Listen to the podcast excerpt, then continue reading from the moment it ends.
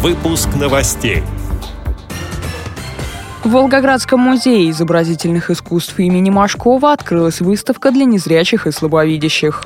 Начался последний этап продажи билетов на футбольные матчи Кубка Конфедераций. Стойлинский горно-обогатительный комбинат в Белгородской области помог обществу слепых. В специальной библиотеке для слепых в Казани пройдет фестиваль чтения и культуры. Далее об этом подробнее в студии Дарья Ефремова. Здравствуйте. «Видеть невидимое» под таким названием в Волгоградском музее изобразительных искусств имени Машкова открылась выставка для незрячих и слабовидящих людей.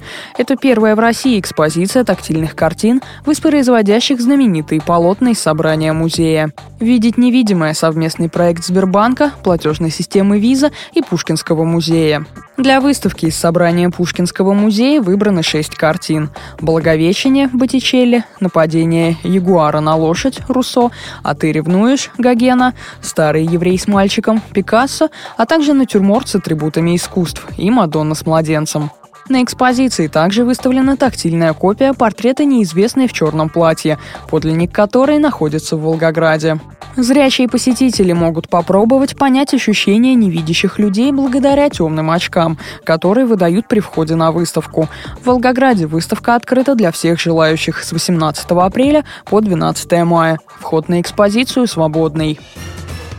Начался последний этап продаж билетов на матчи Кубка Конфедерации 2017. О начале продаж заявляет ФИФА. Купить билеты можно будет до 2 июля 2017 года. Доступны они в порядке живой очереди в часы работы касс. В том числе выкупить можно билеты для инвалидов. На сегодняшний день продано более 211 тысяч билетов на матчи Кубка.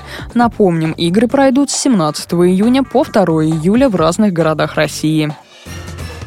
Стойлинский горнообогатительный комбинат в Белгородской области оказал благотворительную помощь Старооскольской организации Всероссийского общества слепых.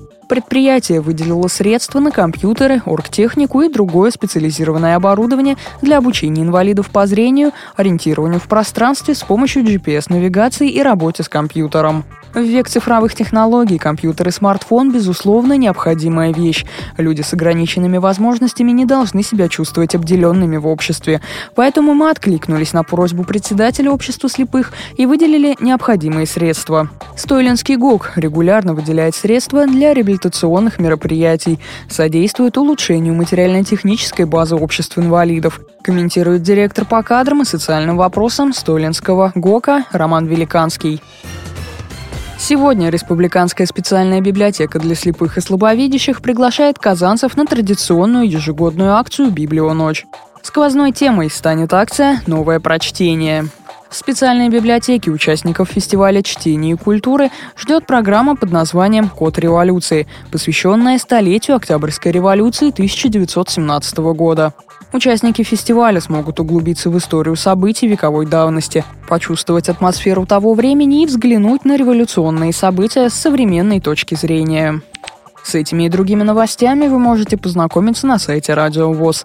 Мы будем рады рассказать о событиях в вашем регионе. Пишите нам по адресу новости собака ру. А я желаю вам всего доброго и до встречи.